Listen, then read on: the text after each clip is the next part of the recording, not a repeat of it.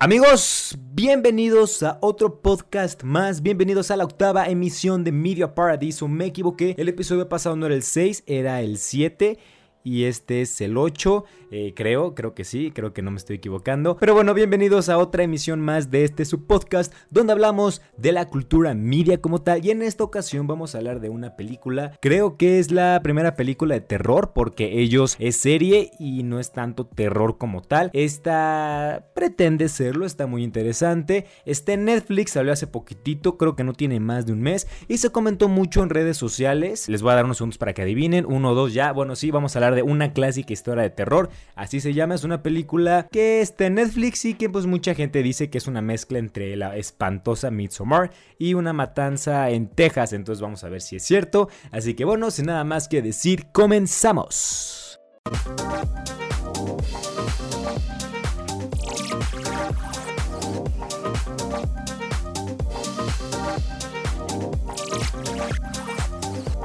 Bueno, va rápido la sinopsis. Elsa, una joven italiana, toma un carpool para llegar a su destino, pero un accidente los lleva al bosque donde ella y cuatro tripulantes más deben sobrevivir a un ritual satánico llevado a cabo por campesinos adoradores de tres demonios. Así es, esa es la sinopsis sin spoilers, obviamente. Esta película se puede encontrar en Netflix, dura 95 minutos, por lo que realmente es una película corta. Eh, normalmente las películas de miedo no son tan largas, creo que están bien porque si no serían un poco aburridas, pero está ligerita y creo que les puede gustar bastante. Los personajes son Elsa, es esta protagonista, eh, la típica protagonista, pues ya sabes, ¿no? La guapa que dices, yo creo que esta va a sobrevivir porque es como la buena, todo por el estilo.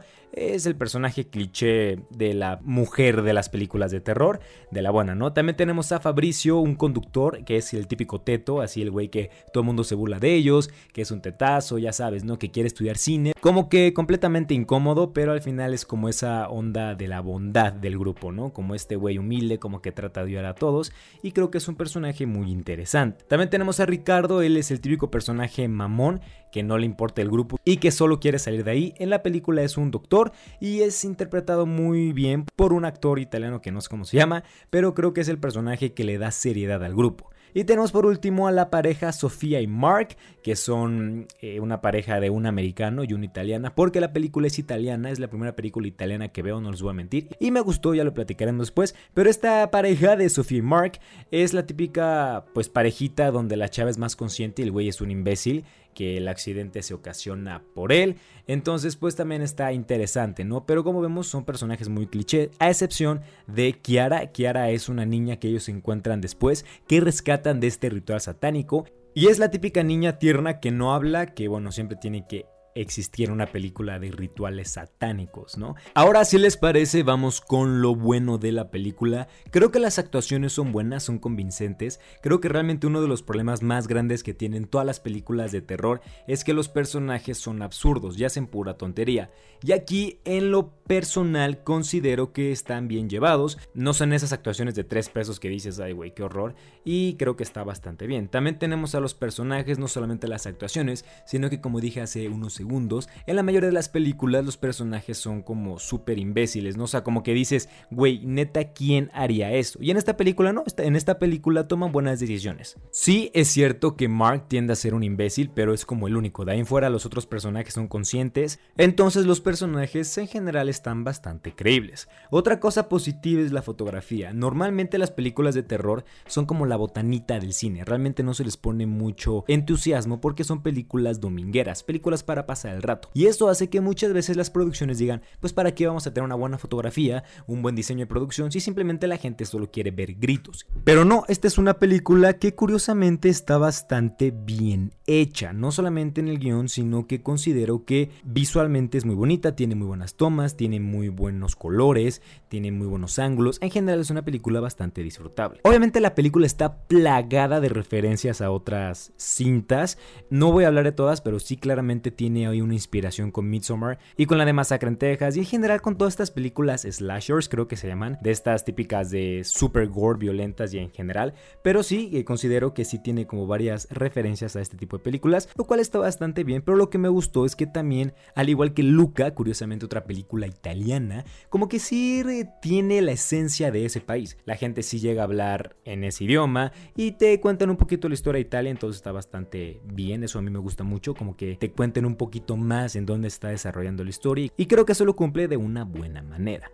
El final es excelente, pero voy a replantear cómo hacer los podcasts, porque normalmente como que iba comentando todo y llegué a la conclusión de que tal vez hay personas que no han visto la película y no quiero spoiler. Entonces terminando lo bueno y lo malo, me voy a ir ya con los spoilers, donde voy a platicar un poquito más del final. Pero en general creo que es una de esas películas que te aburren muchísimo al principio, pero que al final dices, no mames, qué final. Entonces creo que eso es lo mejor que tiene todo el film. Y por último, Fabricio. Fabricio es un personaje muy interesante, tiene una construcción muy buena y es de esos personajes que te lo dicen en todo momento lo que van a hacer. Entonces está como también muy bien y me gustó bastante. Y el sonido también es brutal. El sonido, y no solamente el sonido, sino que la banda sonora en general, todo es muy bueno, eh, acompaña muy bien las escenas. Y otra cosa que me gustó bastante es que no es la típica película de terror donde te dan los screamers así de que estás, no sé, no viendo la película y, y realmente creo que es muy bueno que una película no use los screamers. O sea, está bien, pero sí considero que no debe de ser como el fundamento principal, no debe ser el método principal.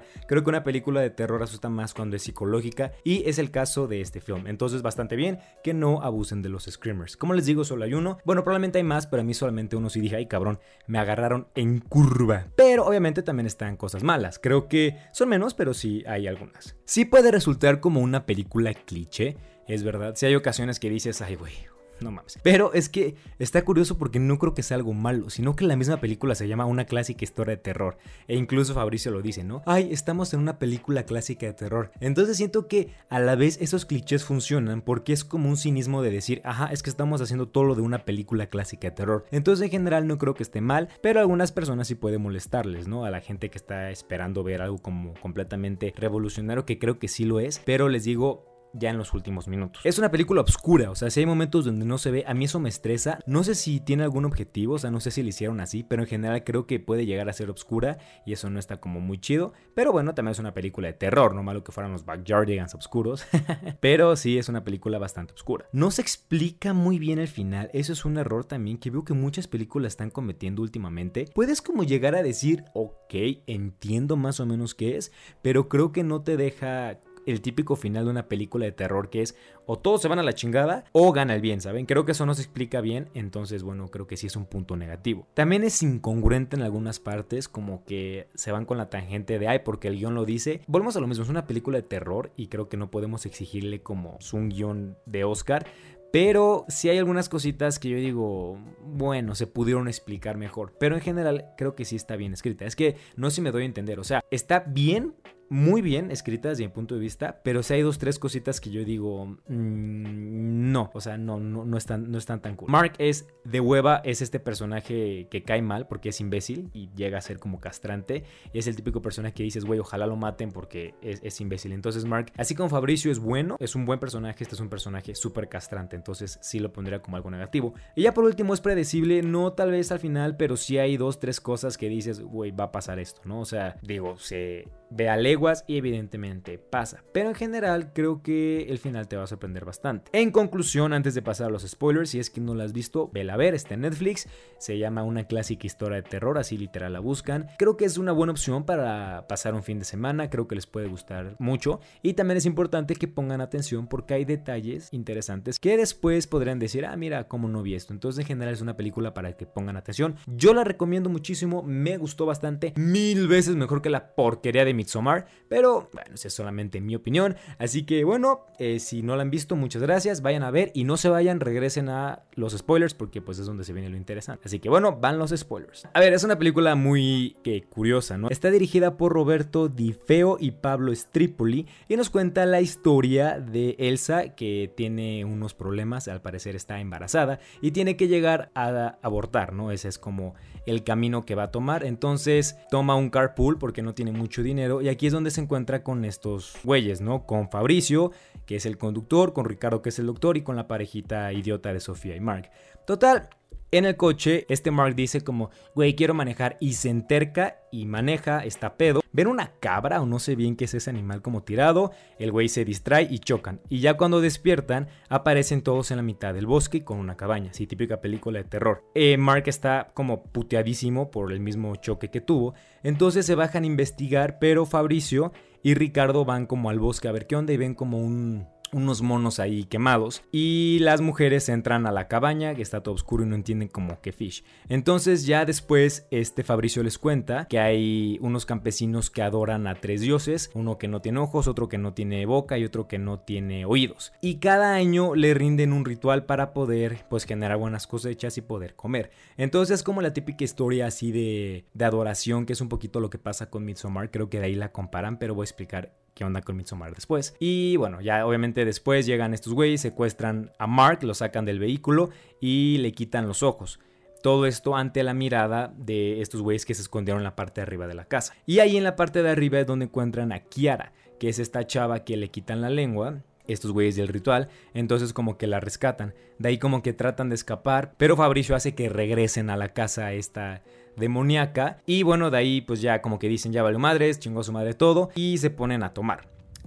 Curiosamente Fabricio no toma. Entonces después de ahí despiertan y están realizando un ritual satánico con todos menos con Elsa y Fabricio. Entonces como que Elsa dice ahí hay algo raro, ¿por qué nosotros nos dormimos y tú no? Una cosa interesante es que Fabricio quiere ser director de cine, eso se me olvidó decirlo. Entonces, de hecho, cuando ellos entran en la camioneta empieza a grabar como como todo, ¿no? Si ah, este es el viaje para mis seguidores, la fregada. Total, en el sacrificio, pues matan a Ricardo y matan a Sofía y con eso invocan al mal. Pero Fabricio tiene como un no es como decirlo como un audífono, y cuando abraza a esta Elsa, como diciendo ya valió madres, pero estamos los dos, Elsa logra escuchar que le dicen a Fabricio que la pongan en un lugar específico ahí de, de la casa. Entonces Elsa como que no logra entender qué onda y este Fabricio pues dice como, pues sí, yo, yo los traje, pero arruinaste todo, me cagas, no sé qué, bla, bla, bla. Quiso hacer como el momento romántico y Elsa no quiso. Como sea, total, duermen a Elsa y Elsa amanece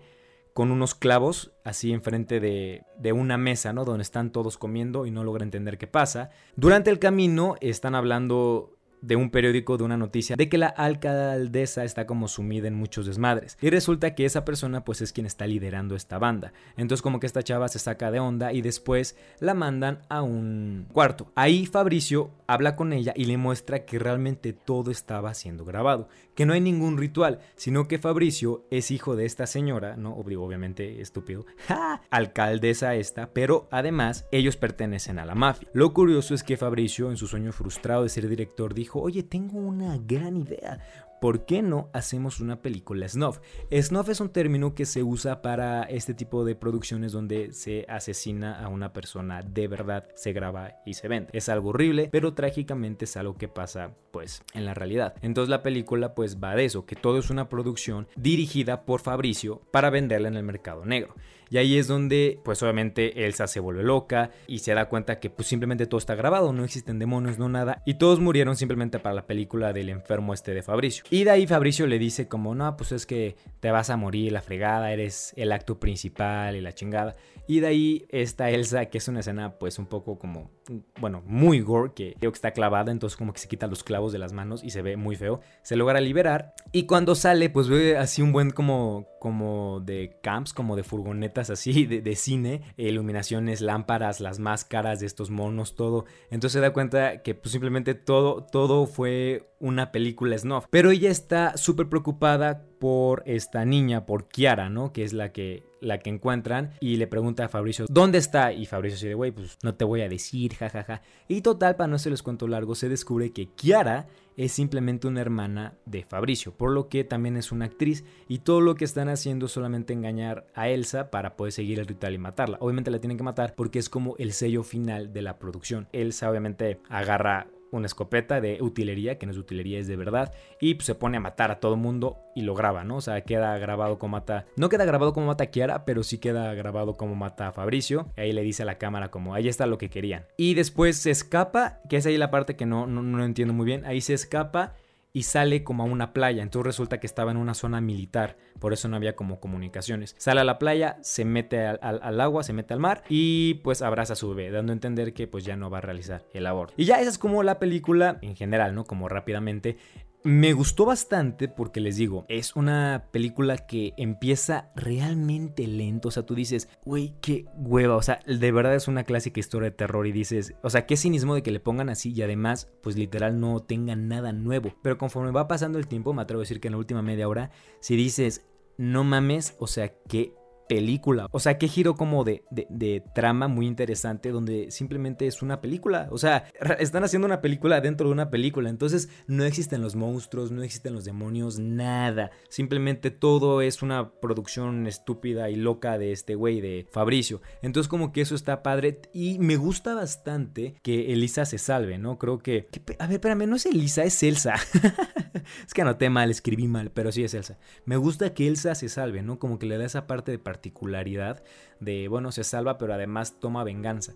Entonces está como muy bien. Otra cosa eh, que está interesante es que realmente Fabricio hace bromas con el hecho de pertenecer a la mafia de ese lugar, que no me acuerdo cómo se llama, y al final pues sí está. Entonces Fabricio como que lo dijo todo en el momento, ¿no? O sea, como que no es ninguna sorpresa porque pues todo lo fue diciendo, pero obviamente como el personaje es carismático y es así como el tierno, como el teto, dices, ay, pues está muy cool ese, ese giro de, de, trama que hicieron con Fabricio. Pero lo mejor de todo, yo decía que el final está muy padre, porque cuando ya termina, Elsa se va, sobrevive la fregada, Netflix, porque es una película de Netflix, hace como un tipo Netflix que se llama Bloodfix. O sea, que está cagado, ¿no? Porque digo, obviamente Blood es sangre en inglés, entonces era como el Netflix sangriento. Y ahí en la plataforma, pues hay varias películas snuff de estas que les digo. Entonces está cagado porque como que un padre de familia se mete a Bloodfix porque como que la película se vuelve famosa.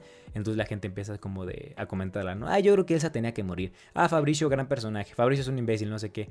Entonces le mandan el link a este güey, ve la película, la adelanta y, y la cierra. No así como, ah, no, no me gustó. Como que le faltó sangre. Y yo creo que esa es la crítica social de la película, ¿no? Durante toda la película como que es la crítica de, güey, es que a la gente le encanta la sangre y como que ya no se sacia con nada. Y al final eso pasa, o sea, el padre de familia como que ve la película pero ni se inmuta, ¿no? O sea, es una película donde muere gente real y al güey no le importa, como que la ve así como si estuviera viendo, no sé, Game of Thrones. Es una crítica a cómo la gente ya perdió como esa sensibilidad de ver a las personas morir, ¿no? Me gusta bastante eso porque creo que es cierto, creo que ya nos hemos vuelto más insensibles ante la violencia. Y otra cosa es que también esté cabrón que eso exista, ¿no? Obviamente esa película no es de verdad, pero al parecer sí existen este tipo de películas snuff. Y lo peor es que hay gente dispuesta a pagar por esas. Entonces creo que es una crítica a lo enfermo que está el mundo, pero creo que está bien llevada. También hay humor. Les digo, tiene como estos clichés, pero en general te sorprende mucho. Y creo que eso es algo muy padre en las películas de terror, porque pues son clichés. Y esta película que pintaba ser de verdad la película más cliché de la historia, pues creo que sí llega como a decir, ahí está. No es la mejor película de terror, es cierto, pero creo que sí cumple las expectativas de presentar algo nuevo, ¿no? Yo no había visto películas italianas y me gustó bastante, realmente es una película... Realmente parece una cinta creada en Estados Unidos, o sea, no, no, tiene como nada que envidiarle a producciones americanas. Y pues creo que es una muy buena opción. Cuando vi el tráiler, la vi en Facebook y decían como, es que es la nueva mezcla de Midsommar y de Viernes 13 o Masacre en Texas, no sé qué. Y entonces yo dije, bueno, pues vamos a verla, ¿no? Ahorita voy a platicar por qué me queda Midsommar, aunque ya creo que le dediqué un video, pero vamos a decirlo otra vez. Y después decía como que no, película 5.2 es Midsommar mil veces mejor y la fregada. Y estaba como desmotivado y la vi así como de, bueno, pues vamos a verla nomás para, para tener algo de qué platicar. Y no, sí me gustó bastante, se la recomiendo. Y les digo, es una crítica social y creo que le da un giro de trama pues muy interesante. Ahora me van a preguntar, pero mi ¿por qué no te gusta Midsommar? Bueno, porque Midsommar no cuenta nada. A diferencia de esta película, Midsommar no te cuenta nada. Midsommar es una promesa muy bonita, así la dejo. Es una película muy bien hecha, el director es muy bueno y lo que quieran, porque al parecer si se meten con, con ese director, se meten con A24, pues todo el mundo se vuelve loco. Eh, pero a lo que voy es que sí es un gran director, me gusta pero creo que Midsommar no ofrece nada a nivel guion, o sea, es muy buena igual, ¿no? Con luz, con los montajes, con diseño de producción, con los vestuarios, con todo, pero la historia no te cuenta nada. O sea, yo he visto cómo dan maromas con que, no, y es que es la historia de cómo una mujer deja a su güey tóxico. O sea, el güey ¿Qué tiene de tóxico? O sea, o sea, se le olvidó el cumpleaños, pero se la llevó a Suiza, ¿sabes? Cuando era un viaje de amigos, dijo, güey, vamos a llevarla. Y realmente, pues, en ningún momento ves que la trate mal nada. Simplemente, pues sí es un poco desinteresado, pero creo que eso como que no dice, ah, bueno, ok, es un poco desinteresado, métalo en un oso y quémelo. O sea, realmente Midsommar no tiene nada de sustancia. Es una película que al final dices, ¿qué? O sea, volvemos a lo mismo, no es una promesa de el terror no espera a la noche. ¿Y qué tiene de terrorífica la película? Tiene dos, tres escenas super gore y ya. Al final dices, ¿en qué quedó? ¿Quién sabe? Al final esta niña se queda como la reina y ya. Y siento que esta película, la de una clásica historia de terror, no es una burla, pero siento que sí toma como la parte curiosa y buena que tiene Midsommar, que es estos campesinos como que sí adoran a estos dioses, ¿no? Aunque al final todo es una película, pero como que eso lo hacen bien, o sea, como que si dices, qué miedo que neta haya sectas que estén dispuestas a matar por la creencia de un dios. Entonces creo que eso lo toma bien de Midsommar y realmente la supera. Para mí esta película es mucho mejor que Midsommar. Y yo sé que la gente probablemente me diga, no, estás idiota. Y sí, está bien. O sea, si tú me dices, güey, a mí Midsommar me encantó, está muy bien. Simplemente me gustaría saber el por qué. Y no, y no por lo que dice la gente, de, güey, es que es una gran película porque habla acerca de cómo superas una relación. Porque realmente creo que a mí, en lo personal, no me dice nada, pero creo que eso tampoco se vio. O sea, realmente Midsommar es una película, volvemos a lo mismo, muy bonita, muy estilizada y la de contar. Y ya, y esta película pues presenta una historia diferente, te mete ahí un giro de trama muy interesante y lo más importante tiene una crítica social. Yo tampoco le encontré una crítica social porque si hay películas que dices, oye, pues está bien, o sea, la crítica social está interesante, pero en general yo no creo que Midsommar la tenga. Entonces a mí sí me molesta que la hayan criticado con Midsommar porque una clásica historia de terror es mucho mejor que Midsommar. Y de una matanza en Texas pues sí es como una película slash, ¿no? O sea, sí, el típico escenas gore, ya sabes, donde pues matan gente y rompen piernas y todo. Pero también está padre que ese no es como el sustento general de la película. O sea, no es tampoco una película estilo hostal que es como súper violenta y súper agresiva. Aquí no, es una mezclita de todo. Me gustó, les digo, les voy a dar tal vez un 7, 5, 8 de 10. Creo que es una muy buena opción para ver este fin de semana. Y creo que así se deben de hacer las películas. Creo que las películas deben de presentar algo nuevo. O bien si van a copiar alguna otra idea, tienen que meter un sustento para decir, ah, mira, o sea, sí copió y se inspiró en estas, pero nos presenta esta cosa nueva. Así que bueno, esa es mi opinión acerca de una clásica historia de terror. Me gustaría que ustedes me dijeran qué, qué, opinan. Es que todavía no tengo redes sociales, pero pues ahí mándenme un Instagram, mándenme un tweet, mándenme un WhatsApp, lo que sea, y ya nos estaremos viendo en la próxima. Quiero ver Suicide Squad, pero la verdad estoy un poco como dudoso porque no quiero ir al cine por el tema de COVID, pero bueno, ya les contaré si la pude ver y ya la platicaré aquí. Espero que sea pronto, espero que sea para este, esta semana y si no, bueno, pues ya veremos de qué otra película hablamos. Muchísimas gracias. Yo soy Andrés Teruel, muchas gracias otra vez más por estar